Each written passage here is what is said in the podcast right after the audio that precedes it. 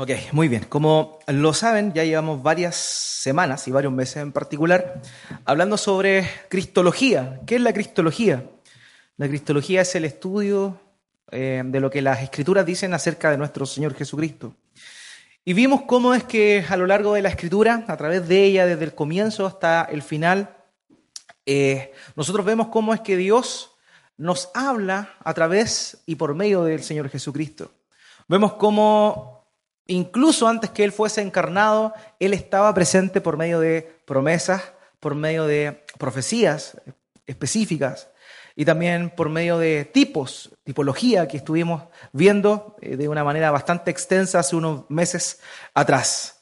Pero llegamos a una parte en este estudio que hemos venido realizando donde hemos hablado ya más de la, de la vida del Señor Jesucristo desde el momento de la encarnación. Hablamos cómo fue la anunciación, vimos cómo fue la concepción de nuestro Señor Jesucristo, cómo es este gran misterio de la encarnación, quien siendo Dios se hace hombre, siendo verdaderamente hombre y verdaderamente Dios a la vez. Es algo que trasciende toda, todo concepto de religiosidad que pueda haber en el mundo. No hay ninguna religión que nos hable de Dios acercándose al hombre. Siempre es la forma en la cual el hombre puede acercarse a Dios. Pero nunca en ninguna un concepto religioso nosotros vemos que es Dios acercándose al hombre. El cristianismo es eso. El cristianismo es que el hombre no puede hacer nada para agradar a Dios, por tanto necesita que Dios mismo se acerque a él. La palabra de Dios dice, porque la paga del pecado es muerte. Y eso era lo que nos correspondía a cada uno de nosotros. El hombre pecó en Adán, ¿cierto? Representante de la humanidad, como cabeza federal de la humanidad. Adán peca y todos los que vienen por medio de Adán, del linaje de Adán, nacen en esa deplorable condición de muerte espiritual. El hombre pecó, pecó, el hombre tenía que pagar. Por eso es que Dios, la segunda persona de la Trinidad, el Hijo, tomando no en consideración el estado de honra, de gloria y de dignidad en el cual él se encontraba en la eternidad, no escatima eso y se vacía de esa dignidad, nunca de esa divinidad, él nunca dejó de ser Dios. Nunca dejó de ser Dios, siempre, en todo momento, él era completamente, verdaderamente hombre y verdaderamente Dios. Y es así como este hombre toma nuestro lugar, este hombre Dios toma nuestro lugar, paga nuestra deuda la cruz del Calvario. Y nosotros el día de hoy tenemos esperanza eterna, gloriosa y futura, en que por medio de Él, así como Él se levantó de entre los muertos, nosotros también en el día final, cuando suene la postrer trompeta, nosotros también nos levantaremos si es que estamos muertos, si es que estamos vivos. Sabemos que seremos transformados a imagen y semejanza de Él. Ese es nuestro Salvador, ese es nuestro Mesías y eso es el trabajo que hemos estado realizando estos meses, hablando acerca de Cristo a través de las Escrituras. Y hablamos también, ¿cierto?, de su ministerio, empezamos hablando de su bautismo, de la tentación, hablamos también de la elección de los doce, hicimos un recorrido sobre su enseñanza, la forma que él tenía para enseñar, hablamos también de la autoridad que él tenía para poder llevar a cabo su misión, vimos también cómo es que las personas le reconocían, siendo que él abiertamente nunca pretendió que se le reconociese de esa forma, de una manera pública. Eh, producto de ese sigilo que había en su actuar es que los romanos no actuaron antes. Eh, nunca Jesús fue una amenaza para el imperio romano, producto de que él hablaba de un reino de los cielos que era semejante a un grano de mostaza. Entonces no era algo que fuese subversivo desde la perspectiva de los romanos. Por eso es que nunca ellos eh, atacaron a el Señor Jesucristo antes del momento en el cual Judas le entrega, puesto que el mensaje que él hablaba, que era de un nuevo reino, que era de un reino distinto, era completamente eh, ajeno al reino del Imperio Romano que estaba en ese momento gobernando y, rigiendo eh, todo el mundo conocido. Entonces, nosotros vemos acá que eh, el mensaje del Señor Jesús, la forma en la cual se da a conocer y cómo otras personas lo concibieron, concibieron su ministerio, vimos que personas, incluso gentiles, le reconocieron como el hijo de David, siendo que esa era una alusión directa a su eh, rol mesiánico. Vimos también cómo él mismo se autorrefiere así como el Hijo del Hombre. Entonces, nosotros eh, eso lo vamos a ver más adelante cuando entremos a la parte más teológica. Ahora estamos viendo un poco su ministerio de una perspectiva más, más bíblica, analizándolo desde una perspectiva bíblica. A ver, eh, el día de hoy nosotros vamos a estar hablando de el último tramo del ministerio del Señor Jesucristo. Vamos a estar hablando del momento en el cual el Señor se propone junto a sus discípulos visitar tierra gentil tierra gentil. Ese era el propósito del Señor y coincidentemente este viaje que hace el Señor con sus doce discípulos se da al final de, su ministerio, no se, da, no se da al comienzo. Ciertamente hay alusiones que nosotros encontramos en los evangelios, por ejemplo, en la visita que el Señor hace ahí en Juan capítulo 3 a 4, perdón, a la samaritana, ¿cierto? Samaria era tierra que no era considerada como tierra judía. Samaria era considerada como un lugar donde habían personas que tenían una religiosidad un poco mezclada con el judaísmo, pero en realidad eran muy distintos. Los judíos no se podían ver, no se trataban con los, con los samaritanos. Vemos ahí, ¿cierto?, cómo es que el Señor se acerca a la samaritana y establece una, una conversación con ella.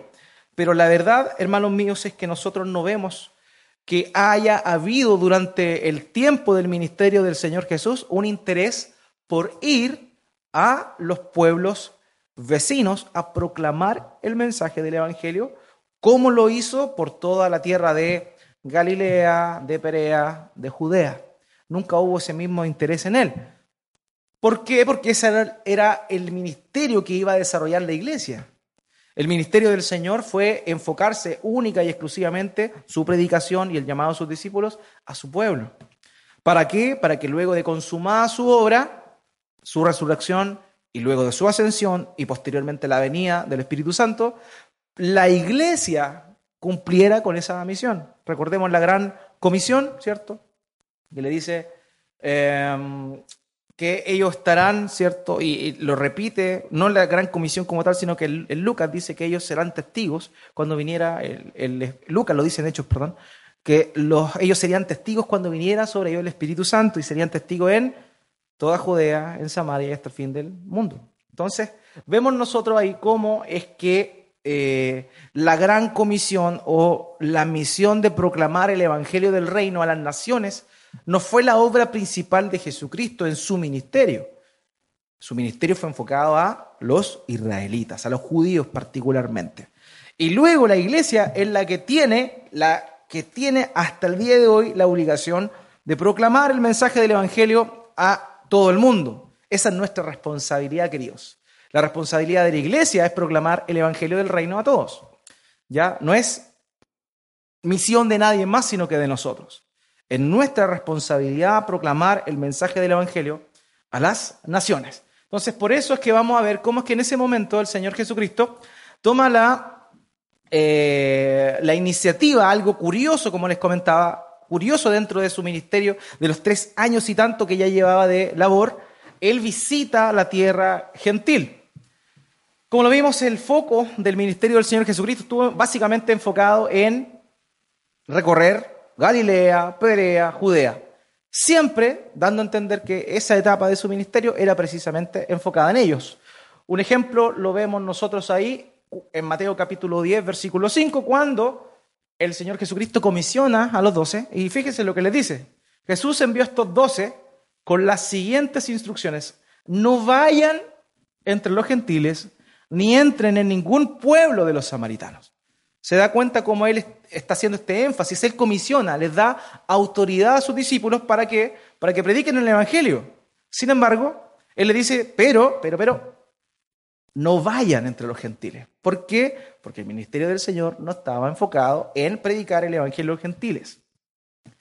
Ya, sin embargo, nosotros vemos que al final de su ministerio hay un pequeño anticipo, un pequeño anticipo de este Evangelio que iba a llegar también a las personas que no eran de la nación judía, que no eran israelitas. Y esto nosotros vemos como él visita Tiro, como visita Sidón, Recordemos que ahí hay un episodio en el cual se encuentra con una mujer de Tiro. Esta mujer tenía una niña, una hija que estaba endemoniada. Ella le ruega al Señor Jesús que le quite ese malestar, que le quite ese demonio, que la libre de esa esclavitud que ella tenía. ¿Y qué es lo que ocurre? El Señor le dice, no está bien echar el pan de los hijos a los perros, ¿cierto? Un, un lenguaje sumamente fuerte lo que le estaba diciendo ahí. Los perros eran aquellos animales salvajes que se encontraban afuera del pueblo. Estaba la ciudad y normalmente deambulaban afuera, no como ahora que los perros los tenemos hasta, se acuestan hasta con nosotros. Pero en aquel entonces los perros eran más salvajes, no eran domesticados. Y la verdad es que vivían de la carroña que se echaba afuera de la ciudad.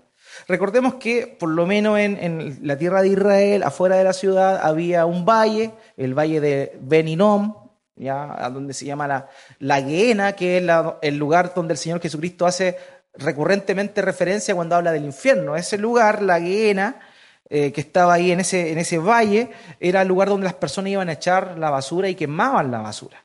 Por ahí deambulaban los perrillos, afuera de la ciudad, los perros. Entonces él trata a esta mujer y le dice, no es bueno echar el pan de los hijos a los perros, dando a entender que esta mujer era como una salvaje que vivía fuera del, del lugar donde se concentraba el pueblo de Dios. Sin embargo, nosotros vemos que ella responde al Señor, le dice, bueno, aún los perros comen de las migajas que caen de las mesas de sus amos. Entonces ahí el Señor dice, no he visto fe más grande que la de esta mujer. Y ahí le cumple el deseo de su corazón, que era que su hija fuese libre de la esclavitud del demonio que tenía. Entonces vemos cómo es que el Señor no se concentró en su ministerio en predicar el Evangelio a los gentiles, sin embargo hubo ciertos vislumbres de lo que iba a ser después la labor de la iglesia. La labor de la iglesia, predicar el Evangelio a toda nación. Entonces vemos que él visitó Tiro, Tiro Sidón, y también vemos que nosotros visita, él visita Cesarea de Filipo, habían dos Cesareas, eh, Cesarea era un nombre muy común en aquel entonces para llamarle a las ciudades. ¿Por qué? Porque se realizaban o se construían esas ciudades en honor a los césares. Por eso se le llamaba Cesarea. ¿ya? Habían dos Cesareas y nosotros vemos que el Señor Jesucristo visita Cesarea de Filipo. Y la otra ciudad que se menciona ahí es la ciudad de Decápolis. Decápolis aparece mencionada en el relato cuando el Señor Jesucristo sana o libera a un endemoniado. ¿Se acuerdan de esa, esa escena? Donde eh, los demonios que salieron de él fueron eh, echados en un hato de cerdos y estos se precipitaron ahí al, agua y murieron y la gente le pidió que no. Y bueno, ese endemoniado, dice el relato ahí en el Evangelio, que se va de, a la tierra donde él venía, porque eso fue lo que le dijo el Señor. Este endemoniado le preguntó al Señor, ¿puedo seguirte? Y él le dice, no, no, anda a tu tierra y cuéntale a tu gente lo que Dios hizo contigo. ¿Ya? Es hombre, era de Decápolis. Decápolis significa diez, ciudades, diez pueblos pequeñitos que estaban juntos y esa, ese sector se le denominaba Decápolis. Entonces vemos que él anticipó de esa forma, con esas breves visitas que hizo a estas tierras gentiles, anticipó el verdadero llamado que iba a ser después la iglesia, que era proclamar el Evangelio a todas las naciones. Fíjese que el Señor Jesucristo se retira o va a, este, a estos lugares con ciertos propósitos determinados que vamos a estar analizando en esta mañana. Mateo capítulo 15, 21 dice, partiendo de allí, Jesús se retiró a la región de Tiro y de Sidón que correspondía al pueblo gentil. Ahora, hay varias razones que se barajan dentro de los que saben, de los que estudian profundamente esto, de cuáles fueron los motivos reales que llevaron al Señor Jesús a visitar estas tierras gentiles. Ya sabemos que su ministerio no era ir allá, porque él mismo lo dijo. Él mismo hizo ese hincapié en los discípulos. Entonces, ¿por qué razón es que el Señor Jesucristo decide ir a estas tierras gentiles? Hay ciertas teorías al respecto. La primera es que él quería predicar personalmente el Evangelio a los gentiles. Y vimos nosotros ya que esto no puede ser así, ¿cierto? Fíjese lo que dice aquí en Marcos capítulo 7, verso 24, cuando él llega a la ciudad de Tiro que era una ciudad gentil. Fíjese, dice ahí, Jesús partió de allí y fue a la región de Tiro. Entró en una casa y no quería que nadie lo supiera, pero no pudo pasar inadvertido. Si el propósito del Señor Jesús hubiese sido ir y predicar personalmente el Evangelio a las naciones, eh, a los pueblos gentiles, no hubiese dicho esto el relato del Evangelio. Él no tenía ese propósito. Él quería pasar inadvertido en la tierra gentil.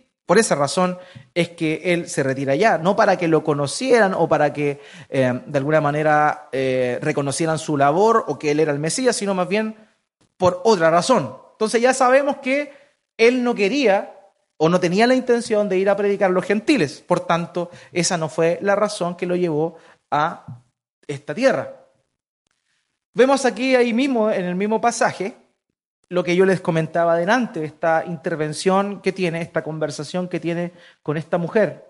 Fíjese lo que dice ahí Marcos 7, 27 al 28.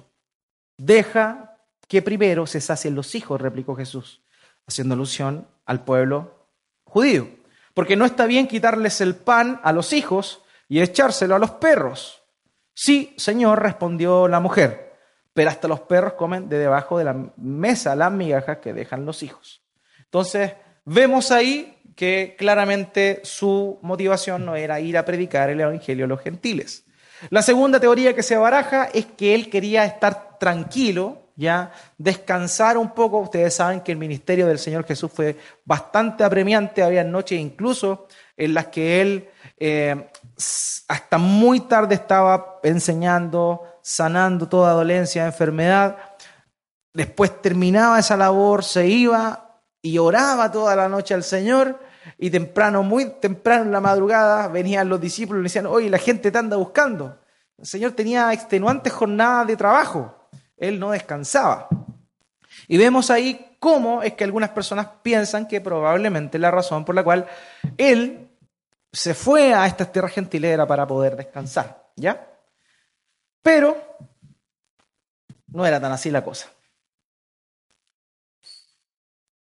Fíjese lo que dice en Marcos capítulo 6, verso 31 al 32. Y como no tenían tiempo ni para comer, pues era tanta la gente que iba y venía, Jesús le dijo, vengan conmigo y ustedes solos a un lugar tranquilo y descansen un poco. Así que se fueron solos en la barca a un lugar solitario. O sea, evidentemente había una carga, evidentemente tenían que descansar, pero no creo, y vamos a ver mejor con más detalle, que la razón por la cual él fue a tierra gentil no fue para eso. Aunque descansó, pero no era su propósito principal. La otra opción es que ya estaba terminando su ministerio y él quería hacer un análisis, un FODA de su ministerio, hacer un tipo de, de, no sé, de resumen, de retrospección para analizar cómo había sido exitoso su ministerio junto a sus discípulos, como para que le rindieran cuenta y eso. Pero la verdad es que tampoco nosotros podemos decir con certeza que ese haya sido el propósito que lo llevó a tierra gentil. Otros piensan que la razón por la cual él se fue de Judea, Galilea, Perea y llegó a tierra gentil era porque porque Herodes lo estaba persiguiendo. Personas, los fariseos en particular, se acercaron a él antes de que él fuese a esas tierras y le dijeron lo siguiente: en ese momento se acercaron a Jesús unos fariseos y le dijeron, sal de aquí y vete a otro lugar porque Herodes quiere matarte. Entonces algunos presuponen, dicen, bueno, probablemente la razón por la cual el Señor Jesús se fue allá fue, ¿por qué? Porque no quería que Herodes lo tomara preso y lo matara. Jesús no tenía miedo a Herodes, de hecho la respuesta que él da ahí, dile a esa zorra, dice el Señor, dile a esa zorra que el primer y segundo día trabajo y el tercer día termino mi obra. O sea, él no tenía ningún temor de Herodes. Por tanto, claramente podemos decir que la razón que lo llevó a la tierra gentil no fue huir de la probable persecución o apresamiento que iba a tener de parte de Herodes, sino más bien otra fue la razón.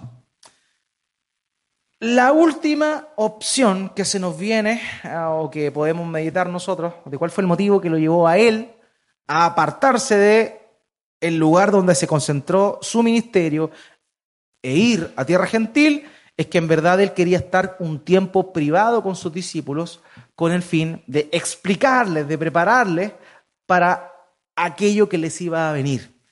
¿Ya? Esta respuesta es la más convincente porque precisamente las expresiones o las enseñanzas que el Señor Jesucristo le hace a sus discípulos cuando está en tierra gentil son las que fueron la base del ministerio de predicación de los discípulos. O sea, él estuvo un poco más de tres años compartiendo con ellos, enseñándoles muchas cosas. Sin embargo, lo que les enseñó el Señor Jesucristo a sus discípulos durante ese tiempo que estuvo en tierra gentil fue la base fundamental de la fe que hasta el día de hoy nosotros tenemos. O sea, ese breve tiempo que él dedicó y apartó junto exclusivamente a sus discípulos fue para qué? Para prepararlos, para darle la base de aquello que había de venir, el fundamento de lo que sería después su predicación. Hermanos, es en tierra gentil donde nosotros nos encontramos con este relato tremendo que hace un tiempo atrás lo analizamos un poco de la eh, confesión de Pedro. ¿Se acuerdan de eso? Eso aparece descrito en varios evangelios, pero en Mateo capítulo 16 de manera particular sale un poco más detallado. Vemos que fue en Cesarea de Filipo donde se llevó a cabo esa confesión. Fíjese la confesión de Pedro, ¿cuál fue? Tú eres el Cristo, el Hijo del Dios viviente. Esa es la base del cristianismo, amados. Y eso él no se lo enseñó a sus discípulos de una manera abierta en su ministerio en Judea o en Galilea. Sabemos muy poco de su ministerio en Judea en realidad, solamente las últimas etapas de su vida, pero sobre todo en Galilea y en Capernaum y en, en el sector de Perea donde más se desarrolló su ministerio. Ahora, no fue ahí donde se llevó a cabo esa enseñanza, fue donde en tierra gentil. ¿Por qué? Porque estaba fuera del ruido y necesitaba que sus discípulos tuviesen atención de la enseñanza que él iba a darles. Es ahí donde está esta, da esta confesión el apóstol Pedro. Dice eh, que esto se dio en Cesarea de Filipo. Esta ciudad fue construida por Felipe, hermano de Herodes, ¿ya? En honor al César, como les dije, Cesarea era el nombre común que se les daba a las ciudades que eran dedicadas al César. Entonces, este fue un lugar propicio para estar tranquilo y ahí es donde el Señor le pregunta a los discípulos cuál era la percepción que la gente tenía de él. ¿Se acuerdan de eso? Lo analizamos, pero vamos a ver otro matiz de la declaración que hizo Pedro y cómo se da esa situación. Esta enseñanza, amados míos, de la, de la confesión que el apóstol Pedro hace es la base de la fe cristiana y la da en la tierra gentil. Fíjese lo que aparece, lo que dicen ellos.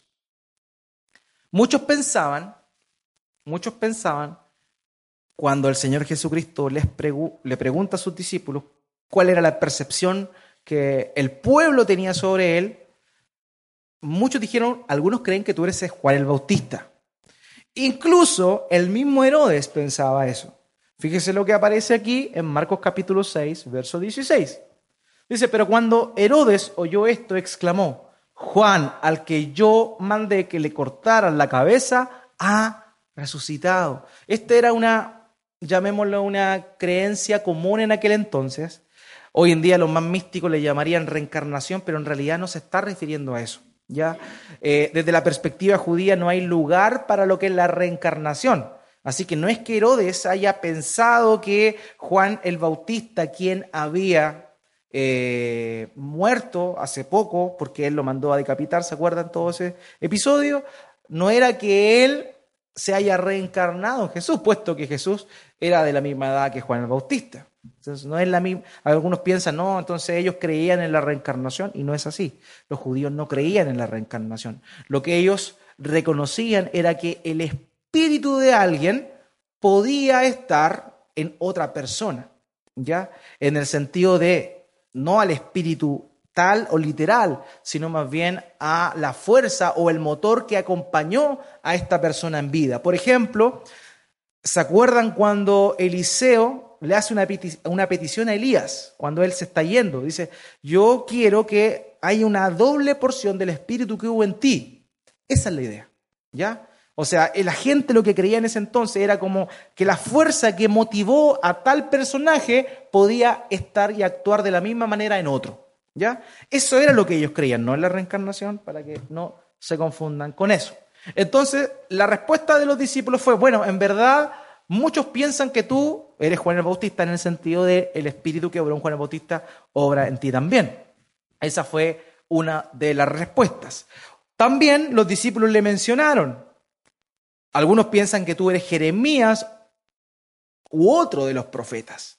Y aquí es necesario recurrir, ¿cierto?, a la literatura apócrifa ya intertestamentaria, en segunda de Edras, capítulo 2, versículo 18, esto no lo busquen en su Biblia porque no está en la Biblia que nosotros tenemos, no hay segunda de Edras en nuestras Biblias, pero en la literatura apócrifa se narra lo que iba a suceder. Fíjese, Edras 2.18, para tu ayuda enviaré a mis siervos Esaú y Jeremías, después de cuyo consejo he santificado y preparado para ti doce árboles cargados de diversos frutos. Entonces, ¿qué es lo que pensaba las personas en ese entonces? Producto de esto que ellos tenían acceso, que ellos reconocían que no era palabra de Dios, sin embargo, era documentos que era fácil para ellos acceder. Por tanto, ellos sabían que había un relato que decía que Jeremías probablemente volvería. Entonces, cuando conocen a Jesús, se enfrentan con Jesús, muchas personas creyeron que probablemente él era Jeremías prometido, que estaba escrito de alguna forma de, parte de, los antepasados. ¿Ya? Entonces, por eso es que pensaban algunos que era Juan el Bautista, el espíritu que obraba Juan el Bautista estaba en Jesús, y también otras personas creyeron que era Jeremías o alguno de los profetas. La semana pasada hablamos, ¿cierto? Que él no era un profeta más, sino que era el profeta que Moisés había proclamado y profetizado ahí en Deuteronomio. ¿Ya? Entonces, Vimos entonces que es en tierra gentil donde se da la confesión de Pedro. Vamos a ahondar un poquito más en ella después, pero también otra de las enseñanzas importantes que el Señor Jesucristo hizo, la realizó en tierra gentil, y esta fue la predicción de su muerte. Él comenzó, y precisamente cuando ellos estaban en tierra gentil, Él le anunció una y otra vez que iba a morir. Ya quedaba poquito tiempo. Entonces era necesario que ellos tuvieran atención y muchos distractores para que supieran que él iba a ser entregado. Sin embargo, pese a la constante repetición, ellos aún así no creían. Y cuando vino, ¿cierto?, la turba a tomar preso a Jesús, ellos no sabían qué estaba pasando. Pese a que él retiraba su oportunidad, lo había dicho. Y en particular, por lo menos las últimas tres repeticiones o las tres anunciaciones de su eh, de su presidio las hizo estando con ellos en tierra gentil. Entonces, por eso también es importante el ministerio o la labor de enseñanza que tuvo allá. ¿Ok? Fíjense acá en Marcos 8, 31 al 32, dice, luego comenzó a enseñarles, el Hijo del Hombre tiene que sufrir muchas cosas y ser rechazado por los ancianos, por los jefes de los sacerdotes y por los maestros de la ley. Es necesario que lo maten y que a los tres días resucite. Habló de esto con toda claridad Pedro lo llevó aparte y comenzó a reprenderlo. ¿Cierto? Vemos con toda claridad, él expuso esa situación.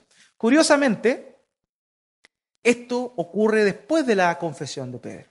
Y eso es lo más maravilloso que, el Señor nos muestra, que en realidad a veces nosotros tenemos esta tendencia a, exaltar a las personas, sin embargo nosotros vemos que en un momento eh, inspirado por el Padre, Pedro confiesa a viva voz, dice, tú eres el Cristo, el Hijo del Dios viviente, y después se la dio de santo porque obviamente eh, el Señor Jesucristo dijo, bendito eres Pedro, que esto no te lo reveló ni carne ni sangre, entonces se infló al tiro Pedro. Al rato el Señor empieza y comienza a anunciar su muerte, y ahí él, como ya había dicho eso, se la daba de sabio, se acerca al Señor y le dice, bueno, Señor, ¿cómo se te ocurre que va a pasar eso? Eso no debería pasar. ¿Cuál es la respuesta del Señor? Apártate de mí, Satanás, porque buscan las cosas de los hombres. Entonces, vemos cómo hay una, un reconocimiento, pero en realidad, cuando se la quiso llevar por su propia cuenta, el Señor lo cortó. Así es nuestra vida también, hermano. Bueno, entonces vemos aquí cómo es que en tierra judía, o sea, perdón, en tierra gentil es donde el Señor no tan solo em, permite que las personas o, permite que su identidad fuese revelada más claramente a través de la boca de Pedro, sino que también es ahí donde más anunció lo que iba a venir, su martirio, su pasión. Fíjense en el 16-21 de Mateo, que es el paralelo, ¿cierto? El, el, relato paralelo a esa visita que hicieron a Cesarea de Filipo. Dice, desde entonces comenzó Jesús a advertir a sus discípulos que tenía que ir a Jerusalén y sufrir muchas cosas a manos de los ancianos, de los jefes, de los sacerdotes y de los maestros de la ley, y que era necesario que lo mataran y que el tercer día resucitara. ¿Se da cuenta el énfasis que él hacía una y otra vez a la hora de hablar de su pasión? Lo otro, aparte de la confesión de Pedro, ¿cierto? Que fue, tú eres el Cristo, el Hijo del Dios viviente, también se da en tierra gentil la famosa enseñanza de la roca, ¿cierto?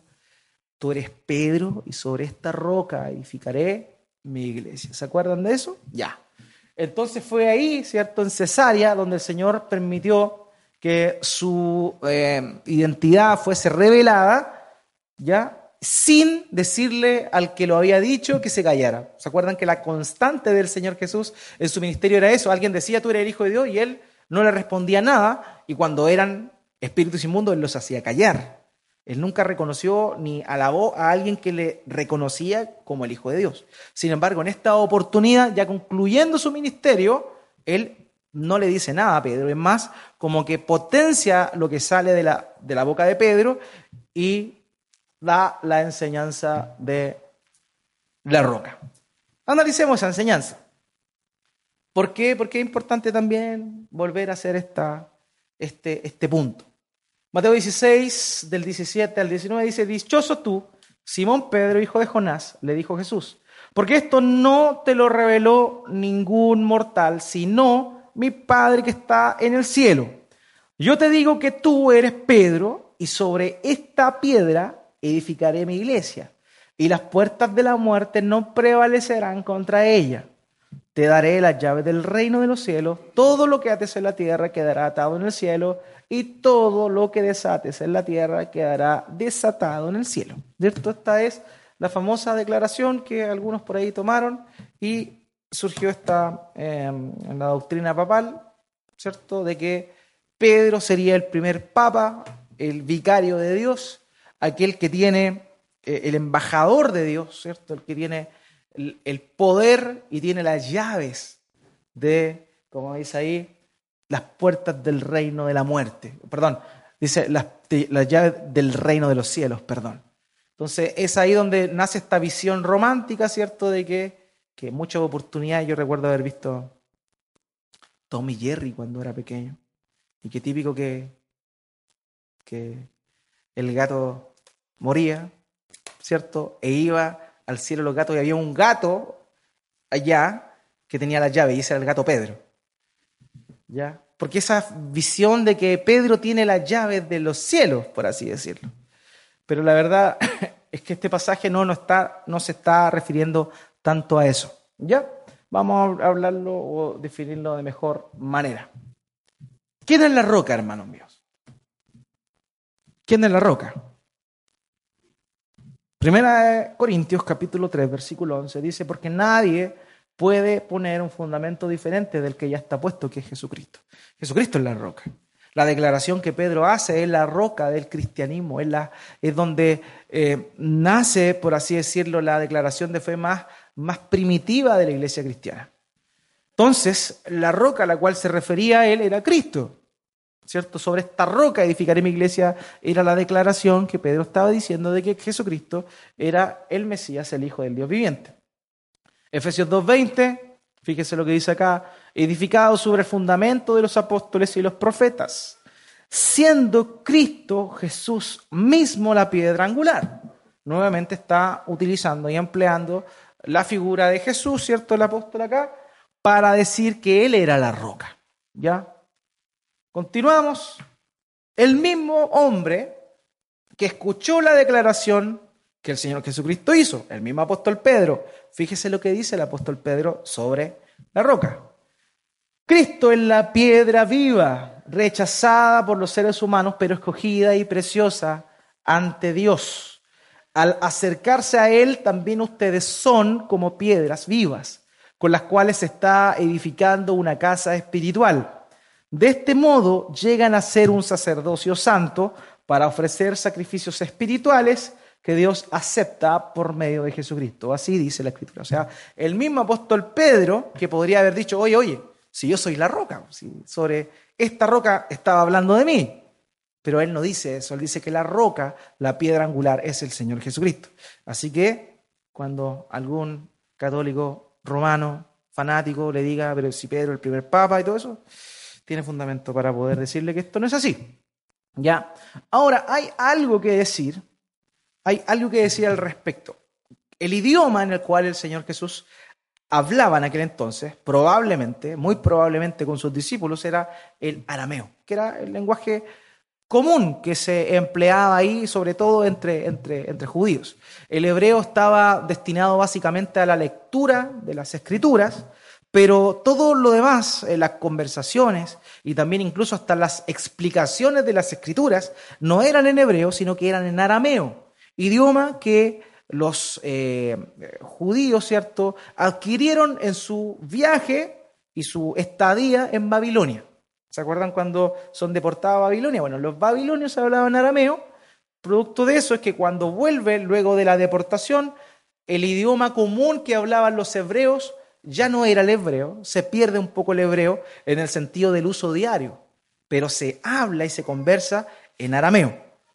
Ahora, en arameo, las palabras que se emplea ahí para decir, yo te digo que tú eres Pedro, y sobre esta roca edificaré mi iglesia, es la misma. ¿Ya? La palabra es Kefa, de donde viene Cefas. ¿Ya? El nombre Cefas no es otro nombre que le dieron a Pedro, sino que era el nombre arameo de Pedro. ¿Ya? Pedro y Cefas significan lo mismo, solo que uno es arameo y el otro es hebreo. ¿Ya? Ahora, ¿qué es lo que pasa? O era griego, perdón, Pedro era griego, viene de Petros. ¿Qué es lo que sucede?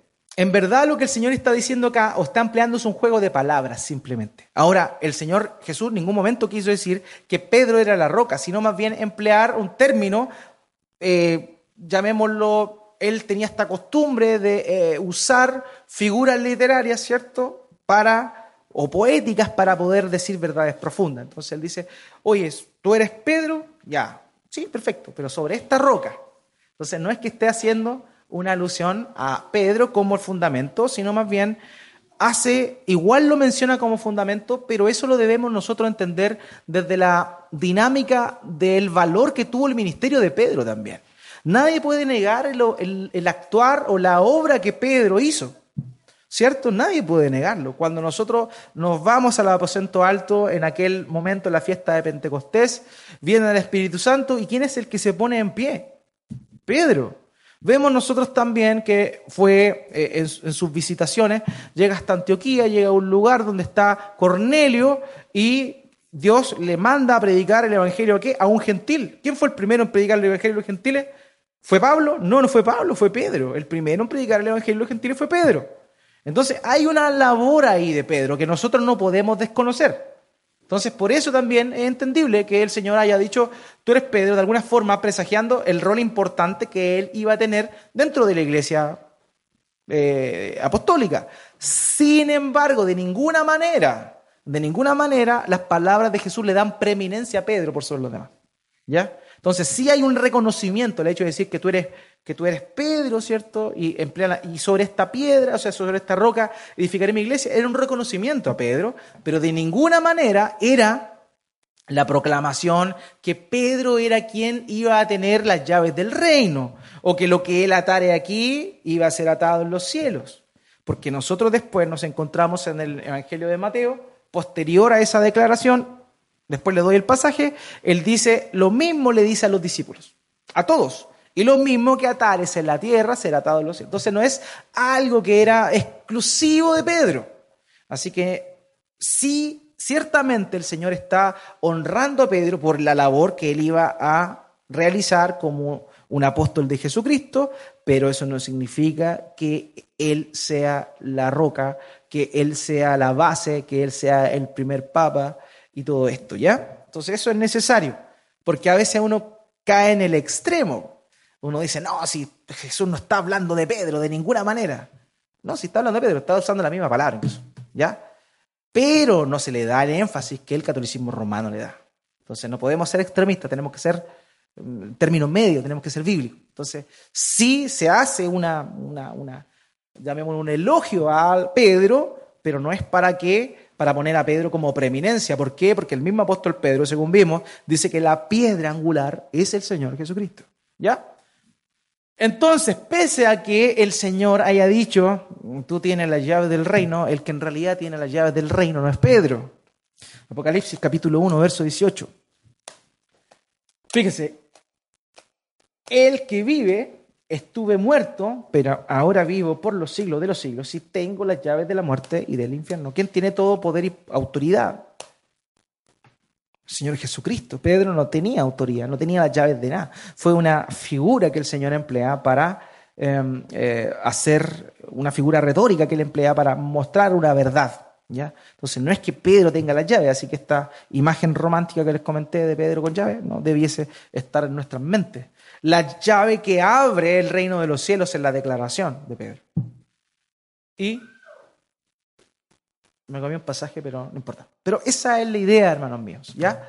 O sea, fue en este lugar, fue precisamente en tierra gentil, particularmente en Cesarea de Filipos, donde el Señor Jesucristo mostró las verdades más profundas o la base más firme, la cual iba a ser la predicación futura de los apóstoles. Por eso es importante su labor en tierra gentil, pese a que no llevó a cabo un ministerio de proclamación del Evangelio, sí lo que hizo en tierra gentil fue muy importante, puesto que esa es la base de nuestra fe. Hay muchas personas que niegan, ya vamos a llegar allá en unas semanas, la resurrección de nuestro Señor Jesucristo. Pero la resurrección, ¿por qué? Porque dicen que en realidad los relatos de la resurrección fueron agregados posteriormente y que en Marcos tiene un final corto y otro largo y todas esas cosas.